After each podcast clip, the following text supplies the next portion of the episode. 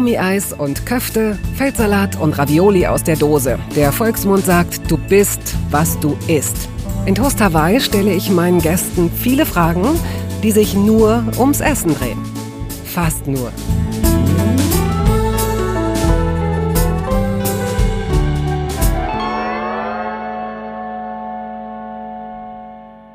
Sie selbst müssen gar kein Kunstaficionado sein oder permanent durch Ausstellungen tingeln, um Johann König zu kennen. Es gibt einen Komiker gleichen Namens und es gibt ihn, den, wie es in den Medien gerne heißt, Popstar unter den Galeristen, den blinden Galeristen. So jedenfalls nannte er, der durch einen furchtbaren Unfall in seiner Kindheit fast sein komplettes Sehvermögen verlor, das Buch über sein Leben, das 1981 in Köln begann. Es waren die großen und wichtigen männlichen Künstler ihrer Zeit, die in seinem Elternhaus ein- und ausgingen. Richter, Polke, Baselitz, Penck, Josef Beuys, Heimanitsch und Kawara. Vielleicht ist das eine der Antworten, wenn man Johann König fragt, warum er unbeirrt diesen Weg wählte. Wenn die Kunst nämlich so selbstverständlich zu deinem Leben gehört, im Guten wie im Schlechten, dann ist der Blick darauf auch mit fast blinden Augen wohl ein ganz sicherer, vertrauter. Ich war sehr gespannt, welchen Platz dieses Handicap bei einem Gespräch über Essen einnehmen würde. Viel Spaß jetzt mit Johann König. Herzlich willkommen hier in diesem kleinen Studio, Johann. Vielen Dank für die Einladung. Sehr gerne. Ich frage Gäste gerne, ob sie uns mal ihre Küchen vorstellen, ob wir mal in die Küchen gehen können. Und ich stelle mir deine Küche oder eure Küche, du lebst ja wahrscheinlich mit, dein, mit deiner Familie zusammen. Wie viele seid ihr? Seid ihr fünf, sechs Leute? Wir sind vier Kinder, äh, meine Frau und vier Kinder. Okay. Aber du hast dich jetzt nicht zu den Kindern gezählt. Nee, wir sind, also es ist eben eine Patchwork-Familie und Kinder permanent und Kinder im Internat und Kinder am Wochenende. Ah ja, okay. Auch dann wahrscheinlich so klingt es in verschiedenen Altersstufen und möglicherweise auch unterschiedlichen Bedürfnissen, was das Essen so angeht. Genau, und aber Gott sei Dank auch äh, mehrere Küchen. Ach, mehrere Küchen. ja. So, das erklären wir mal. Weil äh, ich überlege gerade, wenn ich jetzt in meine Küche geführt werden würde mit verbundenen Augen. Ne? Man, in der Küche macht man ja viele Sachen so, dass man so Handgriffe hat, dass man sowieso gar nicht so genau schaut. Man, man macht die Schublade auf und weiß schon in etwa, wo die Gabeln liegen und so weiter. Wie ist das bei dir, bei deiner Haupt, bei eurer Hauptküche, sagen wir es mal so? Verrückterweise ist es so, dass ich grundsätzlich die falsche Schublade aufmache. Und wenn ich jetzt so nachdenke, äh, nicht 100% sicher bin, ob die Gläser in der oberen Schublade links oder rechts vom Herd sind.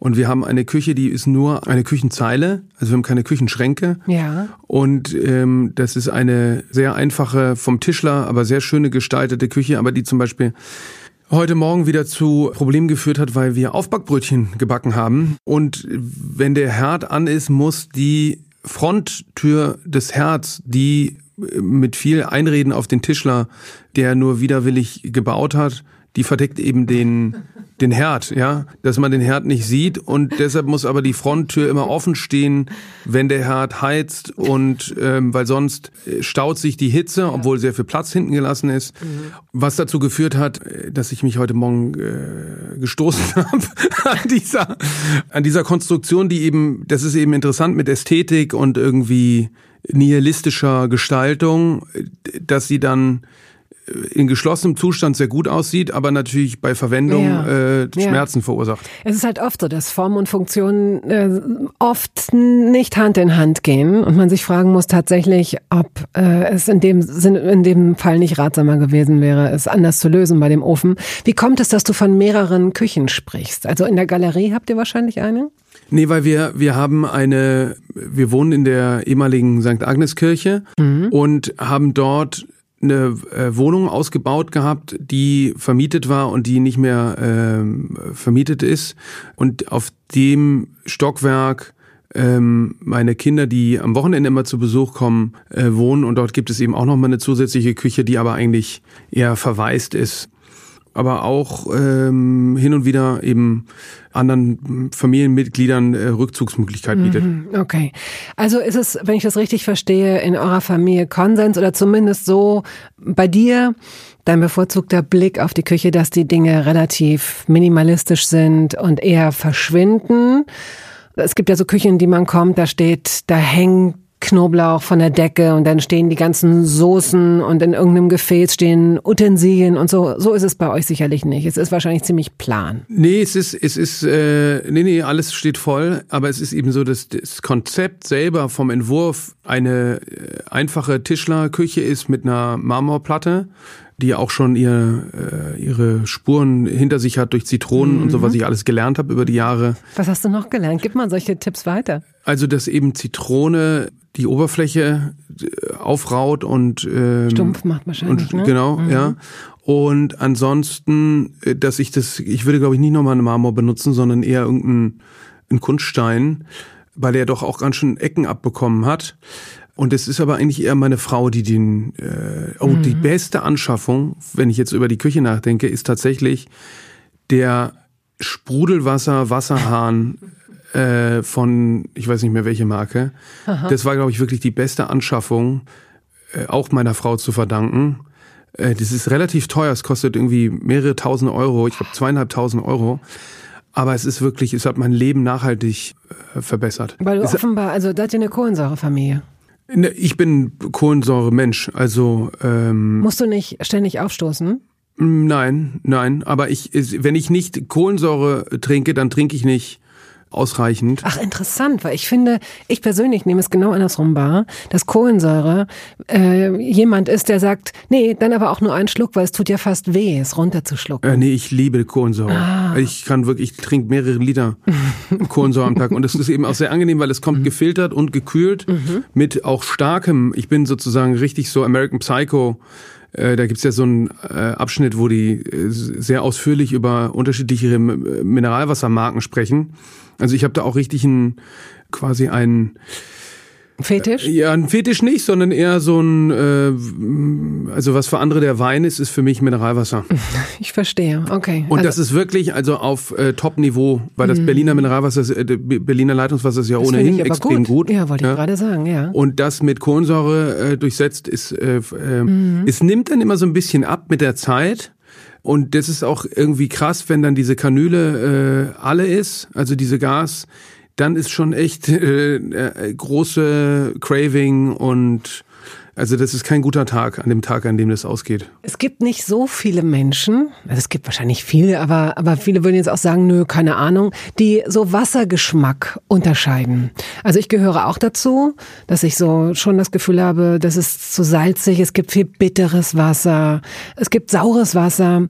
Hast du das Gefühl, oder wahrscheinlich ist es so, dass ähm, sich seit deinem Unfall deine Sinne, was das angeht, nochmal extrem geschärft haben? Das kann ich nicht wirklich beantworten, weil ich das ja nicht anders kenne. Also das ist ja jetzt schon, ich war elf Jahre alt, jetzt bin ich bald 41 im Sommer. Das, ich bin jetzt ja schon 30 Jahre quasi äh, natürlich in variierter ähm, Qualität, mal besser, mal schlechter sehend. Ist es aber ja nicht, kann ich das wirklich nicht richtig äh, beurteilen, ob, ob ich eine andere Wahrnehmung hätte unter anderen Bedingungen. Hm. Ja, ja, es gibt also dann wahrscheinlich für dich keine, ich habe mich gefragt, ob es so eine Zeitrechnung davor und danach gibt, ähm, inwieweit diese Erinnerung an das davor noch aktiv ist und dich noch versorgt mit bestimmten Sinneseindrücken, die aus der Erinnerung kommen. Also es ist natürlich ein Vorher und ein Nachher, weil das so ein einschneidendes, lebensveränderndes äh, Ereignis war. Und äh, danach war eben alles anders. Aber äh, jetzt ist ja schon so lange alles, also was man mhm. sagen muss, ist, dass einen das natürlich immer weiter begleitet, weil ich ja bis heute damit äh, zu kämpfen habe und weil es eben meinen Alltag einschränkt. Darf ich fragen, äh, jetzt äh, aktuell, wie würdest du deine Sehkraft einschätzen? Na, die ist richtig ja bemessbar mit so 30 Prozent, äh, mehr oder weniger. Beiden Augen 30 Nee, nee, nur auf einem Auge. Auf einem Auge mhm. nur. Aber zum Beispiel weiß ich auch nicht, ob ich mich, äh, andere Leute stoßen sich ja auch an dem offengelassenen mhm. äh, Herd aber ich natürlich dann noch mal häufiger, mhm. vermute ich. Man kann es damit zusammenfassen, dass es mehr Nachteile als Vorteile hat, eine Einschränkung zu haben. So viel ist sicher. Gut, ich denke, das kann man sofort nachvollziehen. Ich habe mich in meinem Leben schon häufiger gefragt, auf welchen Sinn ich als letzten verzichten müsste, könnte, dürfte, wenn ich jetzt vor die Wahl gestellt. Keine Ahnung, warum dieser Gedanke ein, zweimal im Jahr in meinen Kopf kommt. Mhm. Mm, würdest du sagen, dass das Schmecken für dich einer der wichtigeren Sinne ist? Mm, ja, interessant ist, dass das Schmecken ja mit dem Riechen zusammenhängt. Mhm. Und dass das schon, ich finde das Riechen sehr wichtig, ja. Also ich finde das äh, Riechen auch von Personen unheimlich wichtig und glaube, dass das für uns alle irre wichtig ist, dass wir das zum Teil nicht richtig merken, was für eine Bedeutung äh, Wahrnehmung, Geruchswahrnehmung hat, auch in Räumen und in Orten und an Personen und in Autos und so. Also da bin ich ähm, sehr äh, sensibel. Aber ich glaube, auch das weiß ich nicht genau, ob das was mit dem Sehen zu tun hat. Ich glaube auch, dass die ganzen Sinne äh, schärfen sich nicht, sondern man zwangsläufig bekommen sie eine höhere Bedeutung, aber nicht, dass man, also sie fallen einfach höher ins Gewicht, aber das heißt nicht, dass man unbedingt besser dass riecht. Sie feiner werden. Mhm. Äh, oder man besser hören kann, sondern mhm. äh, dadurch, dass man ähm, weniger sieht, nimmt man die Dinge irgendwie äh, deutlicher wahr. Also ich kann, jetzt kann ich ja wieder gut sehen oder besser sehen, aber ich, wenn ich mich erinnere an die Zeit, wo ich überhaupt nicht sehen konnte oder eben nur sehr anstrengend Sachen sehen konnte, die ich unbedingt sehen musste, mit Vergrößerung oder mit ausreichender äh, Zeit. Das war eigentlich ganz interessant, weil dann vor allem die Gedächtnisfunktion äh, und die war eben sehr viel konzentrierter, weil es nicht so viel Ablenkung gab. Und äh, die, es gibt aber dann natürlich schon eine, eine Ablenkung durch äh, Hören und äh, Riechen und Fühlen, aber die ist äh, sehr viel selektiver als die visuelle, weil das dem visuellen kann man sich nicht so richtig entziehen durch Werbung, durch äh, Eindrücke in der in der Stadt und so weiter. Mhm. Was ist dein Lieblingsgeschmack? Ich würde nicht sagen, dass ich einen Lieblingsgeschmack habe. Also tatsächlich, wenn, das ist ja immer interessant zu gucken, was einem da als erstes einfällt und es ist tatsächlich äh, Wasser, würde ich sagen. Es ist wirklich Wasser, ja, neutral. Mineralwasser. Ja. Ah, ja. ja, ich finde Wasser ja gar nicht neutral. Ich finde das Warmes jetzt hier wie so äh, wie so Tee? Ja, das finde ich ist ja auch nicht warmes Wasser ist ja nicht wie das kenne ich ja noch hier so aus der Ayurveda Kur, dass man die ganze Zeit heißes Wasser trinkt und ich finde heißes Wasser kaltes Wasser und Kohlensäure in den unterschiedlichen Variationen könnte kaum unterschiedlicher sein. Ja, es ist unterschiedlich und trotzdem würde ich es immer als neutral äh, wahrnehmen. Aber da stoßen wir ja auch möglicherweise schon an die Grenzen dieser Subjektivität, dass man ja auch Gerüche nur sehr schlecht beispielsweise vergleichen kann. Und wahrscheinlich geht das mit Geschmack auch nicht so gut, wie man immer denkt, ne? dass man so, äh, wir haben ja sehr unterschiedliche Wahrnehmungen, auch was Bitterkeit angeht oder ähm, oder oder Säure möglicherweise. Bist du da, bist du da empfindlich? Schärfe? Nein, eigentlich überhaupt. Also ich äh, esse sehr gern scharf und ich ähm, habe eigentlich überhaupt keinen. Was ich manchmal nicht so gerne mag, ist die Substanz. Das kann ich manchmal nicht so ab. Wenn was glibberig ist? Ja, wann? Ähm, also ich mag zum Beispiel nicht so gerne Aal. Mhm. ähm, und ich mag auch nicht so gerne. Es gibt so ein paar Pilze, die ich nicht so gerne esse.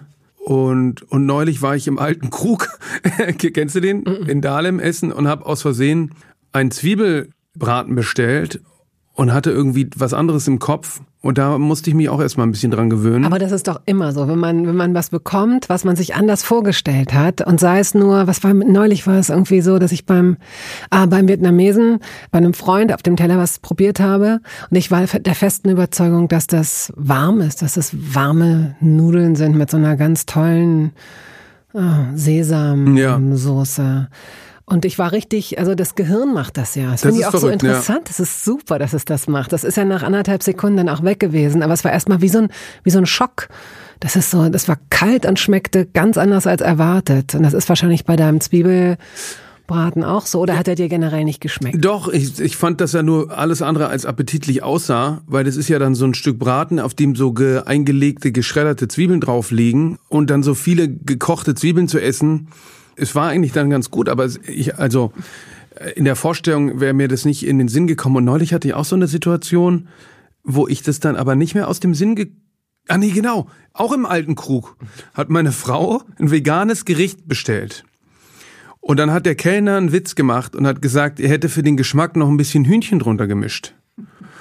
Und meine Frau ist überhaupt nicht äh, Vegetarier oder Veganerin.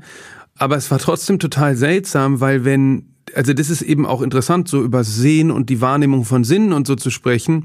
das war jetzt nicht weiter schlimm, weil die ja gar kein Problem hat mit mit mit Das Fleisch. war kein Scherz. Das, aber es war doch ein Scherz. na, es okay. war nur ein Scherz, Ja, ja. okay. Aber trotzdem, den hast du dann so in deinem Kopf drin, dass du dann, wenn du dann anfängst, das zu essen, natürlich daran denkst, wie das denn wohl sein würde, wenn da jetzt, also äh, weißt du, was ich meine? Dass du ähnlich wie diese Idee, du glaubst, es ist süß und ist was Salziges oder es ist salzig und du erwartest was Süßes, wie stark die die Wahrnehmung und in dem Fall die kognitive, ja, da ist ja Hühnchen äh, mit dabei, auch wenn klar ist, dass es ein Witz ist, schwingt es ja dann irgendwie mit, ja, und dann, äh, aber es war sowieso sehr amüsant, weil dann habe ich eben zum Nachtisch habe ich gefragt, was für Kuchen haben Sie? Und dann hat er gesagt, gar keinen. Und dann habe ich gesagt, ja, dann hätte ich gerne gar keinen mit ohne Sahne.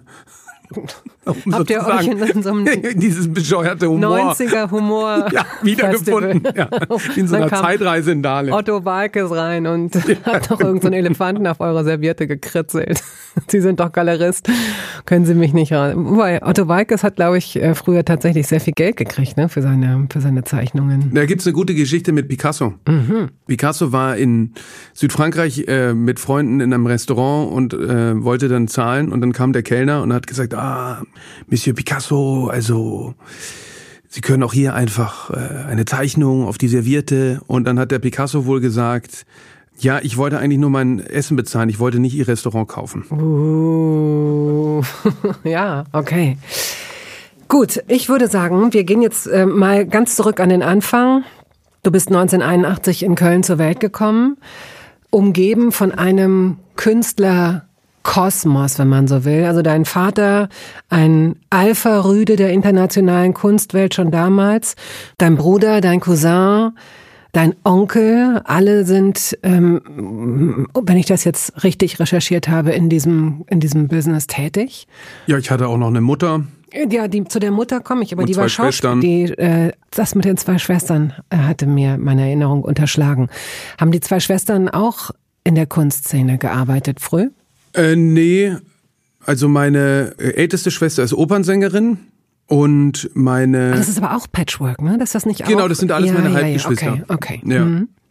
Nee, aber es ist eben interessant, dass dann die, dass es immer so stark auf die Männer beschränkt wird und auf das, was sie gemacht haben, weil man ist ja auch äh, ein wichtiger Familienbestandteil, auch wenn man jetzt nicht irgendwie große Erfolge erreicht hat. Für so eine, Absolut, ja. total. Also es muss die Familie intern klären. Das sind einfach oft die Männer. In den vergangenen Generationen war es in jedem Fall so. Das sieht man auch oft in Juristenfamilien, in Medizinerfamilien, dass da so ein gewisser Druck entweder ausgesprochen wird oder so unausgesprochen manchmal in so in, in den Genen so vermeintlich weitergegeben wird in der sozialen DNA. Wenn das bei euch nicht so war, umso besser. Deine Mutter hat dir dieses vielversprechende, nur deswegen haben wir dich hier eingeladen zu Toast Hawaii, dieses Köchel im Namen. Ja, ja. Haha, um beim 80er-Humor weiterzumachen. Edda Köchel, König, äh, Schauspielerin. Ja, die war ähm, nicht wirklich Schauspielerin, die war mit dem Wim Wenders verheiratet und hat dann in den frühen Filmen vom Wim mitgespielt, aber mehr jetzt als Muse? ja, und weil sie so halt da war, Mm, ja. okay. Also da waren sozusagen, das war jetzt, ähm, also das hat die schon so ein paar, äh, in einigen Filmen hat sie mitgespielt, Alice in den Städten und die Angst des Tormann, Voss Elfmeter und, und dann auch beim Tome in Filmen. Aber es war jetzt nicht, äh, die war jetzt keine, ähm, die waren ja alle an der Filmhochschule. Die meine Mutter hat jetzt nicht Schauspiel studiert, sondern die war Illustratorin Illust- ja. und hat äh, eigentlich war sie Künstlerin, auch wenn sie, glaube ich, das immer ein bisschen unter so einen Scheffel gestellt hat. Hat sie das selbst gemacht oder haben das auch Leute um sie herum gemacht? Nee, das hat sie eigentlich eher selber gemacht. Das war auch interessant, weil sie war Auftragsillustratorin und hat dann, als ich auf die Welt gekommen bin, die hat eben für Twen gearbeitet. Das war ja so ein wichtige ähm, ein Magazin für die 68er, spät 68er ähm, neue Generation für 20-Jährige, ja. Aber Twen war schon irgendwie eine richtige eine Instanz und für die Times und die New Yorker und den Spiegel und so hat die Illustrationen gemacht. Und dann bin ich auf die Welt gekommen und dann hat sie nur noch Kinderillustrationen gemacht. Warum? Ja, ich hatte oft das Gefühl, äh, ähm, das konnte ich auch Gott sei Dank noch mit ihr klären.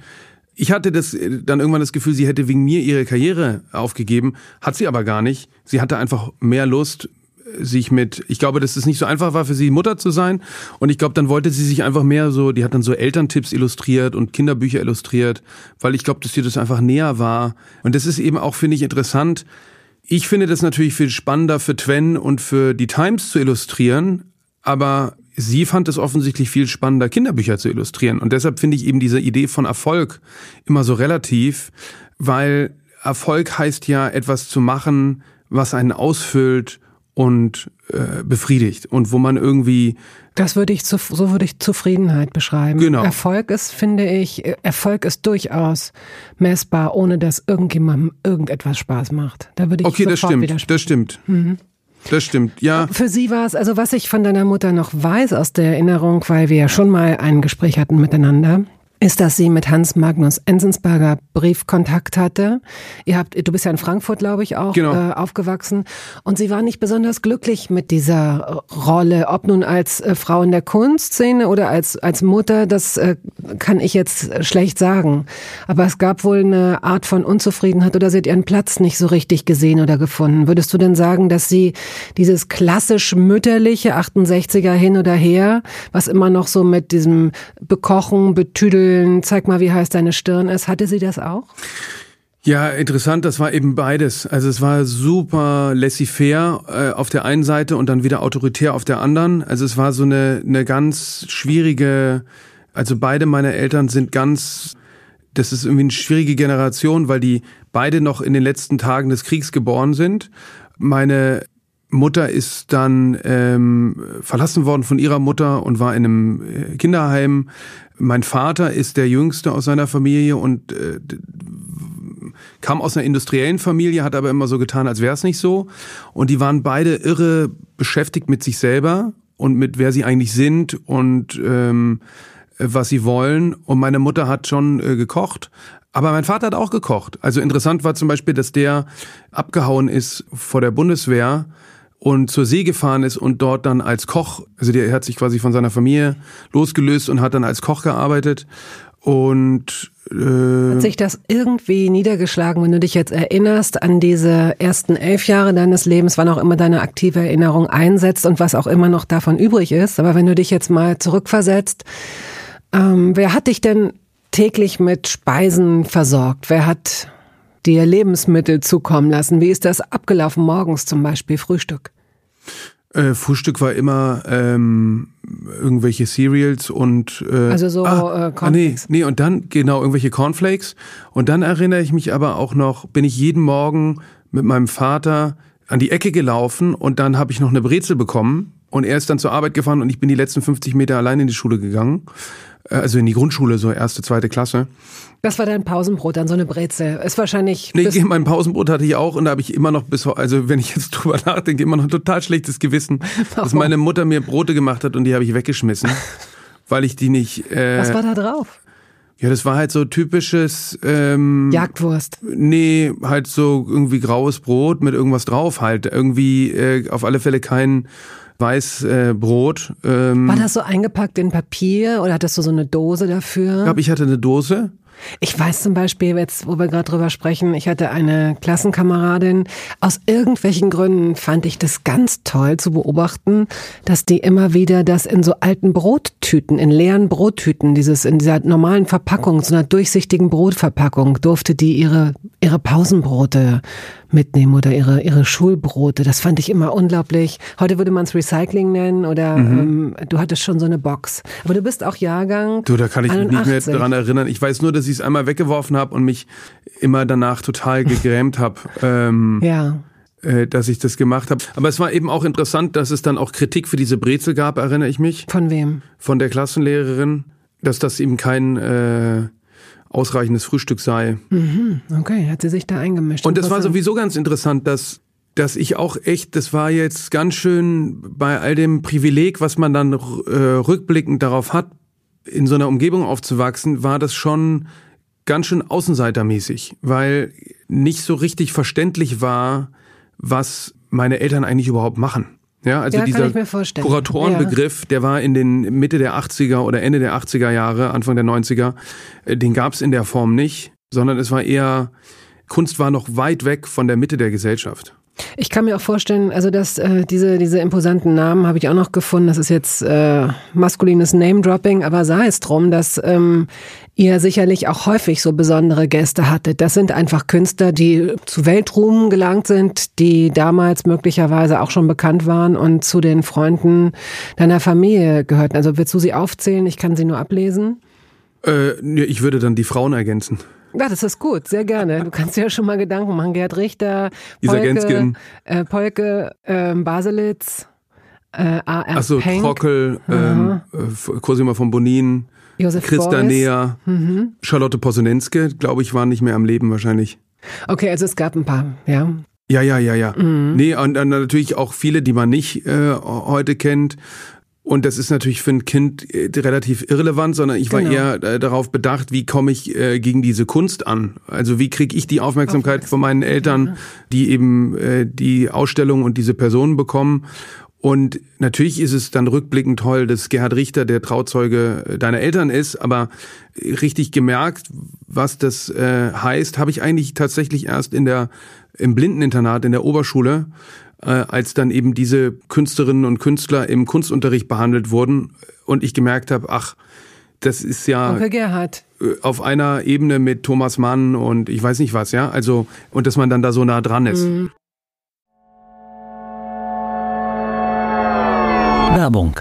Es gab eine Phase in meinem Leben, in der ich alles richtig machen wollte in Bezug auf meinen Körper. Genügend Flüssigkeit, Bewegung, die richtige Ernährung. Hey, ich werde ein ganz neuer Mensch und kürze das an dieser Stelle mal ab. Aus mir wurde kein ganz neuer Mensch.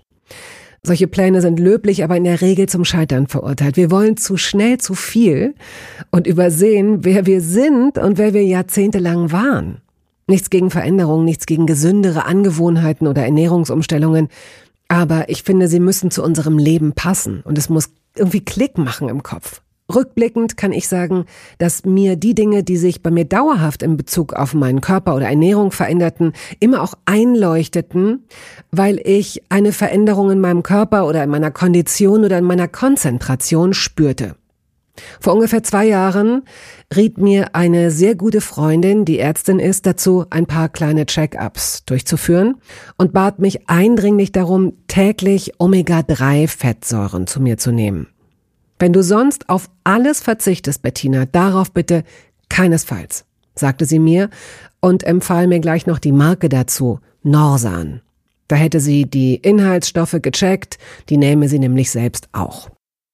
Nun ist es ja nicht so, dass ich das nicht selbst schon hundertmal gelesen hätte. Allein schon um Entzündungen abklingen zu lassen, ist unser Körper auf ungesättigte Fettsäuren angewiesen, kann sie aber nicht selbst produzieren. Wir müssten täglich 250 Gramm Makrele oder Sardellen oder Lachs essen. Bekommt niemand von uns hin, oder? Ich begann dann damit, verschiedene Produkte zu vergleichen. Rezensionen, Qualitätsnachweise, Erfahrungsberichte und landete, das hätte ich mir also sparen können, wieder bei Norsan. Daher fällt es mir wahrscheinlich auch so leicht, diese Produkte hier zu bewerben. Es gibt die hochdosierten Omega-3-Produkte im Sortiment als Kapseln oder Öle aus Fischöl oder Algenöl. Letzteres dient als vegane Variante. Und für Kinder gibt es beispielsweise vegane Kaugelee-Drops. Mein Favorit ist das Fischöl, weil ein Esslöffel pro Tag ausreicht und ich damit zudem noch Vitamin D3 aufnehme. Gesundheitsversprechungen kann und darf ich hier nicht machen, das ist klar. Aber ganz subjektiv als Bettina kann ich sagen, dass ich mich deutlich fitter und konzentrierter fühle seit anderthalb Jahren. Also seit ich das Öl täglich nehme. Und ich werde dabei bleiben, Podcast-Werbung hin oder her. Und meine Arztfreundin ist auch happy. Sie ist eine von über 5000 Ärztinnen und Ärzten, die die Produkte von Norsan empfehlen. Ich habe auch gerade nochmal nachgeschaut. Norsan ist die meistverkaufte Omega-3-Marke in deutschen Apotheken. So, und weil das der Deal auf Gegenseitigkeit ist, machen wir es hier endlich auch mal so, wie Sie das vielleicht schon aus anderen Podcasts kennen. Es gibt einen Code mit einer Ermäßigung von 15 Prozent auf Ihre erste Bestellung. Dieser Code ist gültig bis zum Ende des Jahres und lautet Toast 15, kleingeschrieben und ohne Leerzeichen. Toast 15. Sie finden die Infos dazu auch in den Show Notes. Wenn Leute bei euch zu Hause waren, ähm, gab es da eine große Tafel? Gab es, sind Sie dann essen gegangen? Waren Sie abends oft weg oder habt ihr zusammen gegessen? Eigentlich alles. Also wir hatten schon große. Äh, interessant war, dass an der Städelschule ein Künstler war, der heißt Kubelka. Der war Professor an der Städelschule, wo mein Vater Direktor war, für experimentellen Film und Kochen.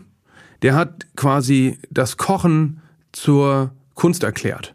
Mhm. Was es ja viele, äh, gibt ja viele Künstler, die sich mit, mit ähm, äh, Spörri zum Beispiel, der dann Abendessen gemacht hat, auch in, bei uns zu Hause und in, in Düsseldorf, wo mein Vater Professor war, als wir noch in, in Köln gelebt haben, der hat dann Abendessen gemacht und dann war das Abendessen am Ende das übrig gebliebene Szenario, das Naturmorte sozusagen, das Stillleben des Tisches war dann das Bild. Mhm. Er hat dann die ganzen Sachen fixiert auf dem Tisch die Beine abgemacht und den Tisch an die Wand gehängt. Ganz großartiger äh, Künstler. Mhm. Und dann ist eben das ganze, die ganzen äh, übrig gebliebenen leeren, halbleeren Weingläser und so weiter sind eben dann Teil des, des Werkes. Und der Käse, die Käserinde verrottet ja. auch irgendwann, kommen die, die Fliegen kommen irgendwann oder wurde das dann Ja, zum Beispiel hatten wir bei uns zu Hause so einen Schokoladenkopf von Dieter Roth. Mhm. Und der rottete eben vor sich hin und machte wahnsinnig viel Ärger, weil die Fliegen da immer da. Äh, also ein, ein Schokoladenkopf im Sinne einer, einer Skulptur. Genau, das ist ein Selbstporträt gewesen von Dieter Roth aus purer Schokolade. Und das sieht man auch häufig in Museen. Die meisten Leute konservieren das halt und sprühen es die ganze Zeit mit irgendwelchen äh, Pestiziden ein. Aber bei uns war es immer so, dass man zerlebte die Kunst und die Kunst war, äh, vielleicht bin ich auch deshalb dann irgendwann doch immer mehr Kunsthändler geworden. Die war eben keine Ware, ja, sondern also ich will auch gar nicht wissen, was da für Werte vernichtet wurden, weil sich nicht richtig drum gekümmert wurde. Also irgendwann hat dann, wir hatten so einen Andy Warhol, auf dem stand dann der Fernseher und irgendwann wurde dann eine, hat mein Vater eine Plastikhaube bauen lassen, um diesen Warhol zu schützen vor dem Fernseher, aber da war dann irgendwie schon ein kleiner Kaffeefleck drauf. Aber ja, wäre das nicht durchaus möglicherweise im Sinne dieser Künstlerinnen und Künstler gewesen, die ihre Kunst ja nicht als, oder, oder von denen sicherlich nicht alle, die Kunst gefertigt haben, damit die irgendwann mal bei teuren äh, Sammlern hängt und viel Geld bringt, sondern tatsächlich, ähm, es gibt ja auch Künstler, die ihre, ihre Werke übermalen. Klar, also der Dieter Roth äh, fand das super, dass der Kopf da so vor sich hinrottet, aber ich glaube, dass ein Künstler nicht will, das ist schon wichtig, dass man die Sachen gut, äh, das ist ja die Aufgabe auch von Museen. Was ist denn die Aufgabe von Kunst? Naja, ich würde mal sagen, dass die Künstlerin und der Künstler die Sachen so machen, ähm, wie sie sind und dass man da schon eine Verantwortung hat, die zu erhalten. Gar nicht wegen der eigenen äh, äh, Werterhaltung, sondern einfach auch der Nachwelt gegenüber. Das ist ja auch interessant mit Kunst. Kunst wird ja nicht weggeschmissen. Ja, also das ist ja ein, ein so das nachhaltigste Produkt, wenn man so will, das es gibt. Aber dann würde ich dich, ich entschuldige, wenn ich dir jetzt schon wieder ins Wort ja, falle, bitte, aber bitte. Was, was ist denn, also wer bestimmt denn, was Kunst ist? Ich denke schon, dass Kunst weggeworfen wird, weil es nicht immer, weil es ja oft auch im Auge des Betrachters liegt, was Kunst ist. So ja, also, bestimmt, aber ich meinte jetzt quasi die, die Kunst, ähm, die am Betrieb irgendwie teilnimmt. Kunst ist idealerweise eine Mischung aus historischer Bezug und Innovation, würde ich sagen. Also interessante Kunst bezieht sich in der Regel auch auf das Gegebene, Gewesene und leistet einen weiteren Beitrag. Mhm, okay. Versuchen wir mal den Bogen zurückzugehen zum, zum Essen.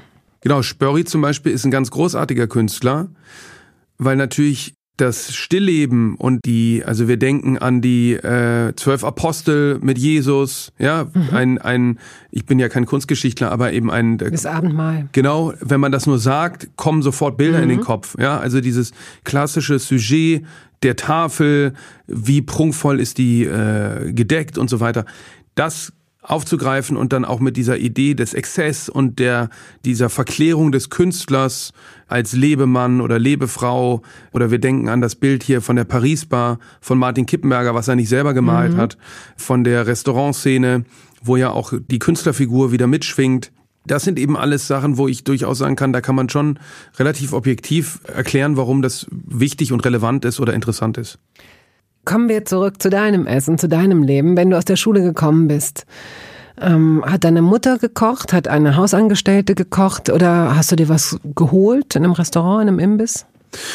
Nee, wir hatten keine Hausangestellten. Ähm, das ist ja auch ein interessanter Punkt. Mein, mein äh, Vater war ja Hochschullehrer und wir haben ganz, also das war jetzt, äh, es hat da nichts gefehlt, aber wir waren jetzt keine, hat kein Eigentum zum Beispiel, sondern eine Mietwohnung, also alles, aber auf großem Fuß, aber nicht, ähm, es gibt sozusagen kein, äh, ähm, gab kein Geld in der Familie, äh, weil er der Kleinste war und alles an den Ältesten ging. Wir haben lustigerweise ganz oft Fastfood gegessen, weil wir in Frankfurt in Sachsenhausen gewohnt haben und ähm, die Amerikaner noch in Frankfurt waren. Und um die Ecke gab's ein, gab halt so amerikanische Imbisse. Und es ist sehr interessant, weil es sehr präsent war und mir hat das natürlich auch gut gefallen als als als Kind, aber es ist irgendwie ganz äh, ganz interessant, weil das äh, hörte dann auf, ja, die sind dann abgezogen äh, und das finde ich total, wie alt man sich da vorkommt, dass eben die Amerikaner, also wir haben viel amerikanisches auswärts haben wir viel amerikanisches Essen gegessen und immer denselben Italiener total äh, ähm, unspektakulär. Mhm. Und meine Mutter hat aber schon auch gekocht, aber jetzt nicht. Ist ja verrückt, wenn man dann auch an heute denkt, ne? wie oft man sich zu essen bestellt und dass man sich mit Flink und Gorillas jetzt äh, Lebensmittel bestellt. Ähm, das, das ist ja nun auch noch nicht überall, äh, das ist ja hier auch eine sehr privilegierte Blase und Berlin sowieso nochmal, ich weiß nicht, inwieweit das schon repräsentativ fürs ganze Land ist, aber das hat sich total verschoben. Ich ja. weiß noch, vor, weiß ich nicht, 25 Jahren, oh Gott, was für ein Wort sage ich gerade, das, äh, da habe ich in Hamburg gelebt und weiß noch, wie wichtig es war, also so bestimmte Bestellzettel, so bestimmte Prospekte immer in einer Schublade zu haben von den drei, vier, fünf besten äh, Lieferdiensten.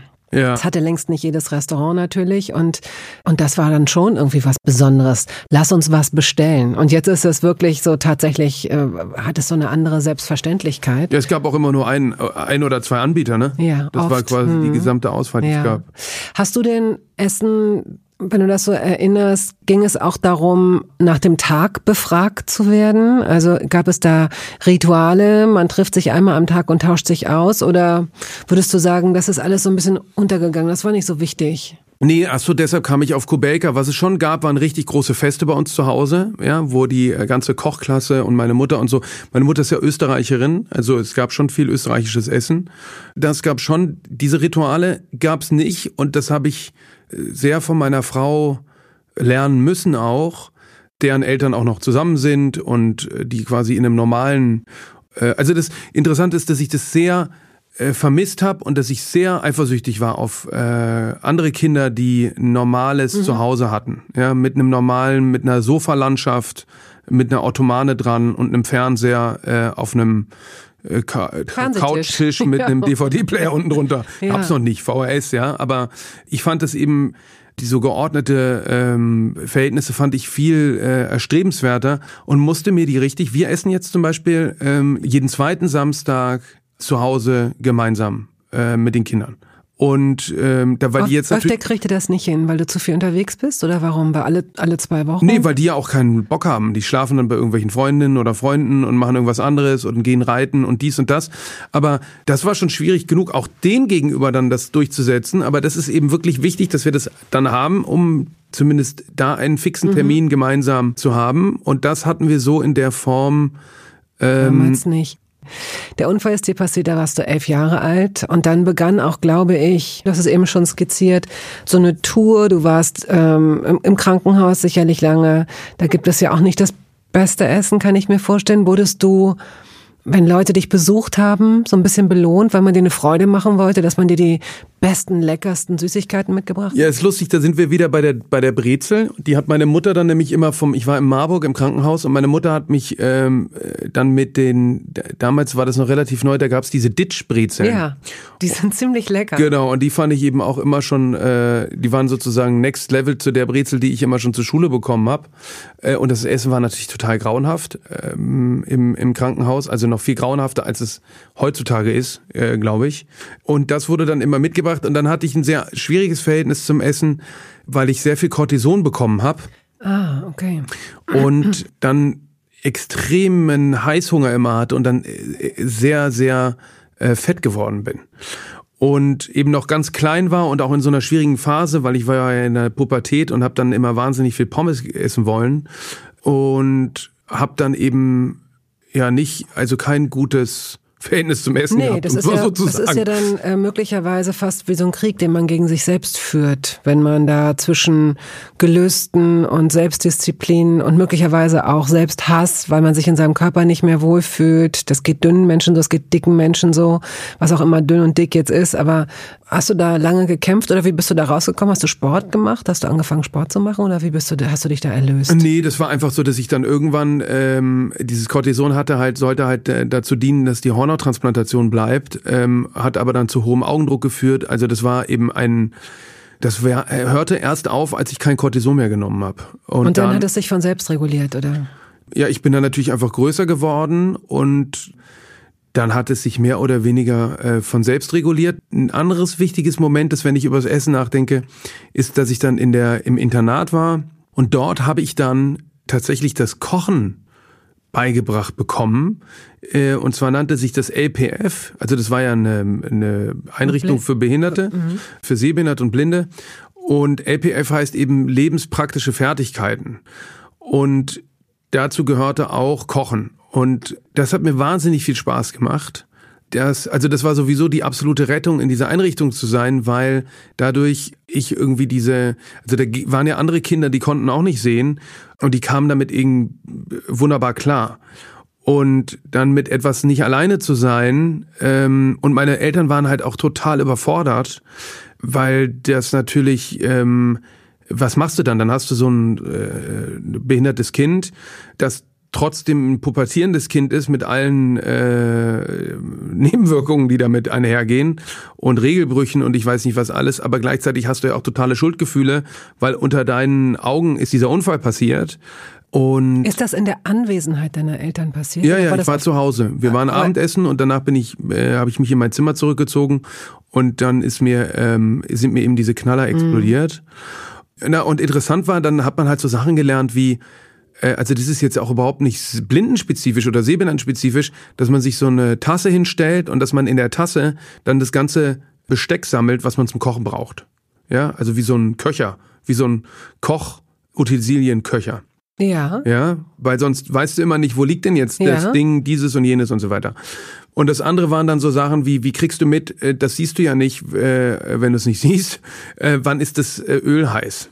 Und wie, wie kann man das herausfinden? Das machst du, indem du einen äh, Tropfen von Wasserhahn an Wasser nimmst und den eben in, das, in die Pfanne schnippst.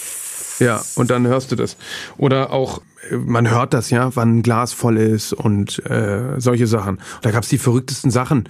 Auf jeden Fall lernst du es wahrscheinlich, wenn du mit dem mit dem Fingernagel daran äh, tippst oder wie wie Nee, wie man hört. das? Ja. Also man hört, dass wenn es laut ist, dann kannst du natürlich deinen Finger ins Glas stecken und Wenn ich dachte jetzt, dass man am Glas so so, so ein Geräusch macht, dass man das daran hört, dass man Nee, du hörst es, wenn du da einfach aufmerksam Sowieso. Ah ja, muss ich mal drauf achten. Muss man drauf achten, dass, dass man hört, dass dadurch, dass der Platz weniger wird im Glas, hörst du, wie die Flüssigkeit näher kommt genau, oder wie das Flüssigkeit das? näher ja. kommt, ah, genau. Ja. Und die Du wolltest gerade noch was aufzählen, ich habe dich unterbrochen. ähm, Du hast gesagt, ganz verrückt, ganz verrückte Sachen. Ach so, nee, was es gab, es gab verrückte Utensilien, zum Beispiel eine sprechende Butter und Mehlwaage. Okay. Ja. Also der Aufwand zu kochen ist viel zu hoch, finde ich. Wobei ich jetzt auch, ich man wird ja älter und jetzt habe ich, was habe ich denn gekocht? Ich habe irgendwas mit den Kindern zusammen gekocht. Irgendwas habe ich geschnitten und ich war total so, wow, it's, it's actually kind of meditating. Ja, also es war richtig so, weil man dann so irgendwie auf andere Gedanken kommt.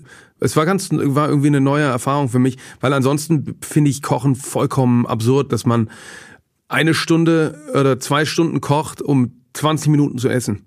Das ist sozusagen gegen meine Effektivitätsansprüche. Ähm, äh. Aha. Aber als jemand, der mit viel mit Künstlern arbeitet, ist doch eigentlich Effizienz sowieso jetzt nicht auch nicht das erste und zweite, was, was Ja, deshalb einem bin ich ja kein Künstler. Ne? Ja, aber du hast ja permanent bist du in dieser Welt äh, unterwegs und da gilt es ja auch Sinnlichkeit und und möglicherweise auch ähm, Nee, ich, ich verstehe das, ich verteidige das, ich schaffe den, kannst- den kannst Raum, dass sie das machen Mhm. können und mache denen auch keinen Stress und versuche eine, also meine Rolle ist ja Raum zur Verfügung Mhm. zu stellen, ähm, in jeglicher Form, ob das ehemalige Kirchen, Parkhäuser, Kaufhäuser, Decentraland, virtuelle Blockchain-Galerien oder ein Instagram-Feed oder ein Magazin oder ein Podcast ist. Ich bereite quasi die Plattform und ich bereite auch die unterstütze finanziell, dass das gemacht werden kann, aber bin jetzt nicht so der ähm, geduldigste im Machensprozess. Aber ich weiß natürlich gutes Essen zu schätzen und gehe auch gerne. Also so, so ein richtiger Foodie bin ich nicht. Ich mag nicht so Sterne-Restaurant. Ich hab's lieber ein bisschen äh, robuster. Johann, wenn wir jetzt in eure Küche kämen, in die Hauptküche und äh, du würdest den Kühlschrank aufmachen, wüsstest du, was da drin ist? Ja. Was denn? Also da ist äh, Kinderstreich. Kinderstreich? ja, Kinderstreich. Was ist das? Äh, Kinderstreich ist eine, eine, ein Brot-Gemüse-Aufstrich. Dann ist da drin. Essen, essen den nur Kinder oder isst, magst du den auch? Ich esse den auch hin und wieder. Mir ist er ein bisschen zu intensiv. Was heißt intensiv? Meerrettich oder? Nee, Meerrettich ist auch drin. Äh, nee, der ist, der ist sehr stark vom Geschmack. Also der ist sehr, ähm, schon schmeckt gut, ist ein bisschen süßlich, aber auch ultra gesund. Ähm, Kinderstreich eben. Ja, Kinderstreich. Okay. Was ist noch drin? Dann ist noch drin äh, so eine Art Vanille-Protein-Joghurt, äh, aber irgendwie auch, äh, weiß ich zufällig deshalb so genau, weil ich den gestern gegessen habe, zusammen mit veganem äh, Schokopudding, aber auch eher aus, aus Geschmacksgründen. Dann ist nicht drin Milch. Habt ihr Unverträglichkeiten oder ist das eine politische Entscheidung? Nee, es ist, es ist keine Milch drin, weil wir keine Milch gekauft haben. Ach so. Was ist noch im Kühlschrank? Kinderstreich, so mixed vegane Puddings. Wahnsinnig viel Sojasoßen. Warum? Einweg-Sojasoßen. Weil ihr wahnsinnig viel Sushi bestellt. Äh, nee, weil wir ganz oft äh, Sushi kaufen. Die liefern nicht. Und das holen wir oft ab und essen es zu Hause. Und ähm, jetzt sagen wir auch schon immer, wir brauchen keine Sojasauce, weil wir noch ähm, 400 Stück im Kühlschrank lagern mhm. haben. Wir kommen zur Kategorie Entweder oder. Mozzarella oder Feta? Mozzarella. Oh, das geht schnell. Tomate oder Paprika? Mit dem Mozzarella dann die Tomate. Kaffee oder Tee? Kaffee. Wobei wir jetzt auch eine neue, eine Freundin hat meiner Frau eine Teemaschine geschenkt und es ist wirklich erstaunlich, wie Denn? gut der Tee ist. Aha. Ja wirklich irre gut. Und du hast ihn vorher nicht getrunken, weil er dir immer zu bitter oder zu wie war? Und jetzt ist er wie? Ja, das ist eben so, das ist so eine, äh, das ist eine englische Freundin von meiner Frau und das ist so eine Maschine. Da ist dann irgendwie Kamille und da ist halt pure Kamille drin oder pure Pfefferminze in diesen mhm. Kapseln, so ein bisschen wie ein Espresso, nur nachhaltiger. Mhm. Und dann kommt er halt genau zu der richtigen. Äh, ich habe den Beutel immer, glaube ich, zu lange drin gelassen und so. Also es ist wirklich, wirklich erstaunlich, wie kraftvoll dieser Tee schmeckt. Rotwein oder Weißwein? Ich trinke gar keinen Alkohol mehr seit ähm, schon über einem Jahr nicht mehr. Aber sonst immer äh, habe ich lieber Weißwein getrunken. Darf ich nach dem Auslöser fragen oder ist das zu persönlich? Nö, gar, gar nicht. Ähm, ich habe mit dem Daniel Schreiber zusammen ein Buch geschrieben, also mein Buch. Der blinde Galerist. Der blinde Galerist, genau. Und der Daniel Schreiber hat ein, hat ein Buch geschrieben über Alkohol, das heißt Nüchtern. Und das habe ich im Urlaub gelesen, vor einigen Jahren. Und habe das dann nochmal gelesen. Und ich weiß nicht, ob es auch mit dem zunehmenden Alter zu tun hat.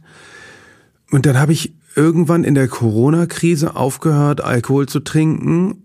Also wirklich getriggert durch dieses Buch. Könntest du da ein, zwei Thesen oder Kernthesen mal nennen? Aber es scheint dich ja irgendwas daran ich finde das Leben einfach ohne Alkohol so viel besser. Aber ich finde das auch, bei uns gibt's natürlich äh, bei Eröffnungen und bei Festen. Aber die meisten Menschen Champagner finden es mit Alkohol doch viel besser. Das, das verstehe ja, ich auch das ist total. Der Sinn von Alkohol offenbar, dass das Leben schöner wird, dass es leichter wird, beschwingter wird, dass man innerlich wärmer wird, dass man schneller lacht, dass man seine Hemmungen verliert, all solche Sachen, oder? Ja, ähm, ich habe auch sehr viel Alkohol und viele Jahre gerne getrunken. Es ist aber auch so, dass ich in einem Berufsumfeld arbeite, äh, jetzt natürlich in letzter Zeit nicht mehr so viel Events, aber da gab es halt die ganze Zeit Abendessen, dieses, jenes, Champagner bis zum Umfallen, den besten Jahrgangs Champagner, Weine und so weiter. Und mir ist es irgendwann einfach, äh, ich bin dann auch morgens, finde ich das irgendwie super klar im Kopf zu sein und nicht so, ich vertrag diesen Kater auch nicht mehr so. Also ich habe das dann, ich habe dann immer so einen, einen, Tag gebraucht, um wieder fit zu sein, wenn ich so richtig ähm, irgendwie eine große Feier war oder eine Messeeröffnung war. Und finde das irgendwie, ich muss, also ist es für mich überhaupt gar kein, ich habe kein Ich muss nicht verzichten oder so. Ja, also es ist nicht so, dass ich ähm, kein Defizit für dich in irgendeiner Weise. Nee, es ist ein totaler Gewinn. Ja, also es ist, es ist ja. überhaupt nicht so, dass ich, ähm, dass mir das irgendwie äh, schwer fällt oder ähm, ich finde es einfach viel angenehmer, weil es war oft dann auch so, dass ich mich dann gelangweilt habe und betrunken habe und das kann irgendwie dann relativ schnell passieren und dann hast du am nächsten Tag wieder eine Veranstaltung und und so weiter und so fort. Also ich kann wirklich allen dieses Buch empfehlen. Ich habe aber auch überhaupt gar kein Problem damit, wenn Leute das ist sowieso total lustig jetzt, weil ich merke das dann gar nicht. Ähm, dass du nicht trinkst? Ich merke nee, ich merke nicht, dass ich nicht trinke und ich merke dann erst sehr spät, dass, die, dass mein Gegenüber betrunken ist. Das ist erstaunlich, weil ich finde, ich, ich trinke auch so gut wie nie Alkohol. Ich finde, es ist, man muss sich häufiger rechtfertigen, immer wieder. Also erklären, warum nicht und wird tendenziell doch immer wieder überredet. Und was ist denn los? Und jetzt komm und mach mal. Und äh, dieses äh, kein Alkohol trinken, ich würde mir da jetzt auch nicht, ich weiß nicht, wenn ich ihn besser vertragen würde, vielleicht würde ich, würde ich auch regelmäßig Alkohol trinken.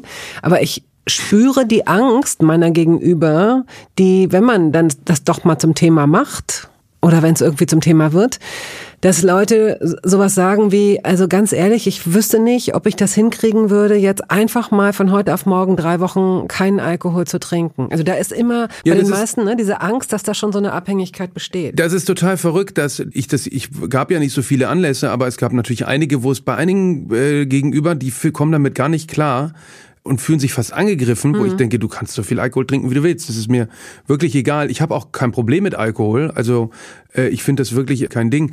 Aber ich habe das auch oft erlebt, dass Leute dann, also so lange ist es ja nicht, aber dass die sagen, äh, sie äh, finden das irgendwie komisch, wie auch immer.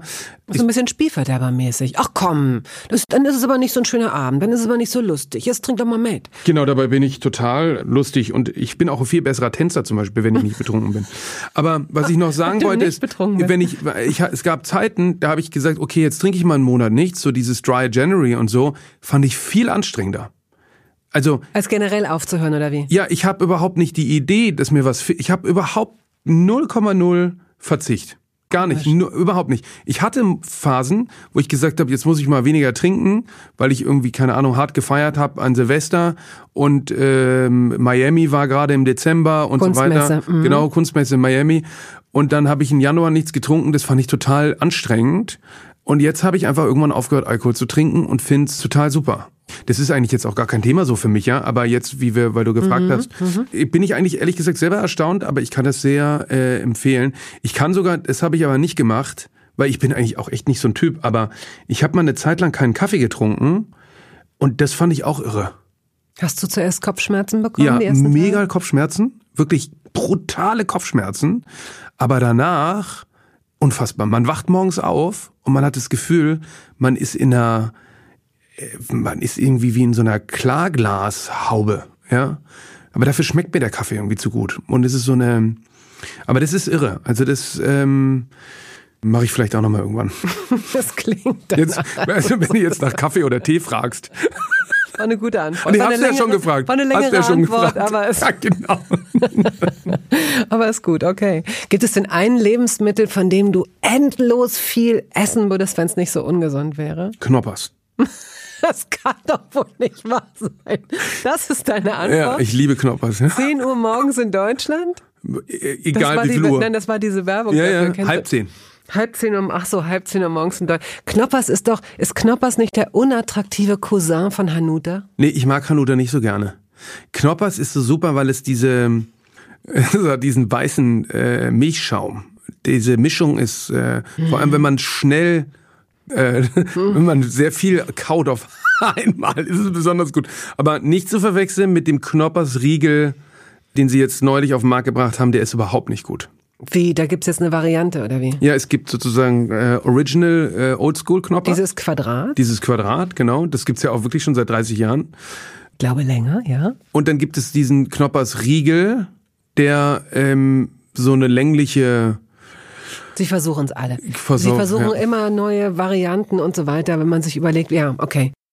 Banane oder Zitrone? Äh, Zitrone in Mineralwasser. Ähm, Müsli oder Cornflakes? Äh, Müsli. Walnüsse oder Erdnüsse? Pistazien. Ah ja, aber nicht schon vorgepulte. Nein. Nein.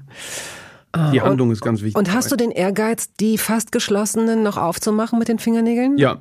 Okay. Mit allen, Auch wenn es weh tut. allen, allen Ist verfügbaren egal. Instrumenten. Okay, alles klar. Lakritz oder Weingummi? Äh, Lakritz. Pizza oder Döner? Äh, Pizza. Sushi oder Fondue? Sushi. Wegen Sushi hatte man ein Jahr lang eine Galerie in Tokio und das ist wirklich unfassbar, was Sushi kann. Also das weiß, hat man hier überhaupt nicht die leiseste Ahnung davon. Sag mal noch einen Satz dazu. Das kann man nicht beschreiben. Also es ist wirklich, ähm, Weil es, weil da Sachen das sind Geschmacksexplosionen. Ah. Ähm, also es ist wirklich ähm, total interessant, auch wie das, das ist im Prinzip wie so ein nie abreißender Strom an Einzelsushis, die einem da zubereitet werden und dann so bestrichen werden mit Sojasauce äh, und so kleinen Gerichten. Also nicht, wie man das hier kennt, dass man eben so eine riesen Platte bestellt und dann ist da alles drauf, sondern da wird eben, das ist wie so eine kleine Skulptur, die Stück für Stück gebaut wird. Also das äh, setzt auch ein bisschen auf Genügsamkeit. Trifft das deinen Nerv? Weil bei mir ist es so, wenn ich was gerne mag, dann bin ich ungern von vornherein schon genügsam. Dann hätte ich gerne mehr davon. Ja, du hast schon Einfluss darauf. Du sitzt um so eine Bar zum Beispiel, also wie man das hier auch kennt, nur eben nicht, dass das dann auf so ein Rollband gestellt wird und dann nimmst du den Plastikeimer ab. Man selbst hat Rollschuhe und läuft dann um den Tisch rum wahrscheinlich, oder? Nee, nee, nee, du sitzt einfach se- sehr äh, oldschool. Du sitzt um so eine Bar und dann sind da mehrere Köche vor dir, die aber die ganze Bar bedienen und die fahren wie so eine Art Programm ab. Und du kannst dann auch schon sagen, davon äh, hättest du gerne noch eins oder so. Aber es ist eben wie ein richtiges Handwerk und da wird dann werden wie so kleine Skulpturen. Und das ist jetzt, das war schon äh, ein besseres Restaurant, aber das war jetzt jetzt nicht irgendwie so Spitzengastronomie oder so, sondern also das Essen ist wirklich unfassbar beeindruckend. Wie das Ei. Äh, war ich gekocht, vier Minuten. Also kein Spiegelei, kein Rührei, sondern lieber das Frühstücksei im, wie, wie ein gekochtes Ja, Ei. ich finde alle Eier gut, aber ähm, Johann König, ich finde alle Eier gut. Ja, ja, ich finde eigentlich alle Formen der Eier gut, außer ich finde sogar sehr gut, das hat meine Mutter immer gemacht, englische Eier. Also so, das war so ein Wasserbad und da schlug man die Eier ein und dann, weißt du, ich weiß nicht, wie heißt das? Es sind das nicht äh, Eggs Benedict? Nee, Benedict? Eier. Ja, pochierte Eier. Genau. Pochierte Eier sind es, genau. Gut, dann sind wir jetzt im Grunde. Haben wir's? Das klingt ein bisschen erleichtert. Du musst sagen, nein, ich bedauere es. Ich werde gerade warm, es ist schön. Ich werde, glaube ich, tatsächlich hungrig. Ja, ich auch. Hm. Gut, gibt es etwas äh, Essbares, von dem dir schlecht wird?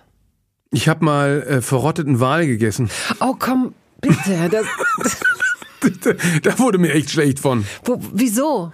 Ich war auf einer Kunstmesse in Island und ich glaube, man hat aber eigentlich diesen Wal nur gegessen, um einen Grund zu haben, dann diesen äh, Aquavit hinterher zu schütten.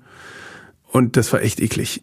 Also der, der, der sollte auch, das ist verrotteter Wal als, ja, als Gericht, ist, ja, oder ja, das ist verrotteter Wal als Gericht, ja. Wenn du jetzt noch weißt, wie es im Original auf Isländisch heißt, dann gewinnst du den goldenen Toast Hawaii Löffel. Nee, da müsste ich lügen. Ja. Und das tue ich nicht. Ach, schade. Nee, gut, okay. Aber interessant ist eben, das ist total irre, dass die Erinnerung an diesen Geschmack findet sich so richtig so in meiner Danke. Gehirnrinne wieder. Das war wirklich so, das war Wie kannst du den denn beschreiben? wie so Ammoniak, aber so richtig beißend, so durch alle Nervenzellen durchschlagen. Das Wie viel hast du davon gegessen? Musstest du das aufessen? Wolltest du höflich sein? nee, nee, ich habe das bestellt. Wir waren in so einem isländischen Restaurant. Das war so ein Stück, also war jetzt nicht so ein, ähm, da kann ich mich nicht mehr genau dran erinnern. Aber du hast ja auch kein Isländer, also du hast irgendjemanden ja wahrscheinlich fragen müssen, was bestelle ich hier gerade, was ist das? Und dann hat der gesagt, well, this is verrotted wal. Nee, nee, wir waren in so einer, das war toll. Island ist ein ganz, ganz großartiges Land. Da ist ja jeder Künstler und M- Musikerin Musiker, und genau, so, ja. ja. Und das war wirklich irre, weil das war eben im Mitsommer, also es war, wurde nie dunkel. Das ist eben toll an dem Beruf, dass der einen an so verrückte Ja. Orte verschlägt, ne? Und irgendwie waren wir in einer größeren Gruppe und dann hieß es, das sei irgendwie eine Delikatesse.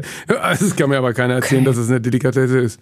Gut, äh, und wenn das jetzt hier ein Essen gewesen wäre, das wir beide zusammen gehabt hätten und jetzt kommt der Kellner und die Kellnerin und sagt die Rechnung, nimmer, nimmer, nimmer, nimmer, noch was aufs Haus. Also äh, bei dir wäre es dann wahrscheinlich tatsächlich die, die Käseplatte und ein Schnaps, Espresso, sowas in der Art. Und zum Schluss das Dessert. Nee, ich trinke ja keinen Alkohol mehr. Und Espresso trinke ich auch nicht mehr abends. weil ich finde, das hat man eigentlich immer dann auch getrunken mit dem Alkohol. Ähm, mhm. Irgendwie Kaffee noch. Nee, ich würde sagen, vielen Dank, ich habe sowieso schon zu viel Brot gegessen. Wunderbare Schlussworte. Hab vielen Dank. Ich danke dir. War sehr amüsant.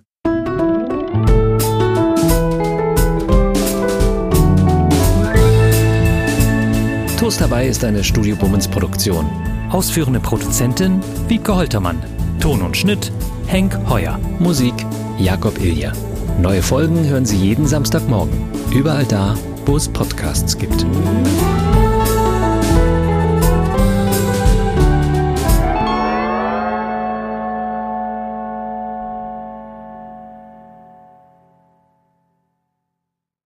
Halt, stopp, warten Sie. In eigener Sache möchte ich feierlich bekannt geben, dass das erste Toast Hawaii Buch da ist. Es heißt Das Essen meines Lebens und darin vorkommen Olli Schulz, Iris Berben, Anke Engelke, Guido Maria Kretschmer, Flake, Barbara Schöneberger, Henry Hübchen und einige andere. Und jede und jeder von ihnen hat mir ein Essens-Selfie geschickt und ein persönliches Rezept. Das ist ein super Buch zum Verschenken für alle Feste, für alle Geburtstage und Essenseinladungen. Das Essen meines Lebens. Ein Kochbuch, ein Interviewbuch und ein Fotobuch. Sie können das jetzt bestellen.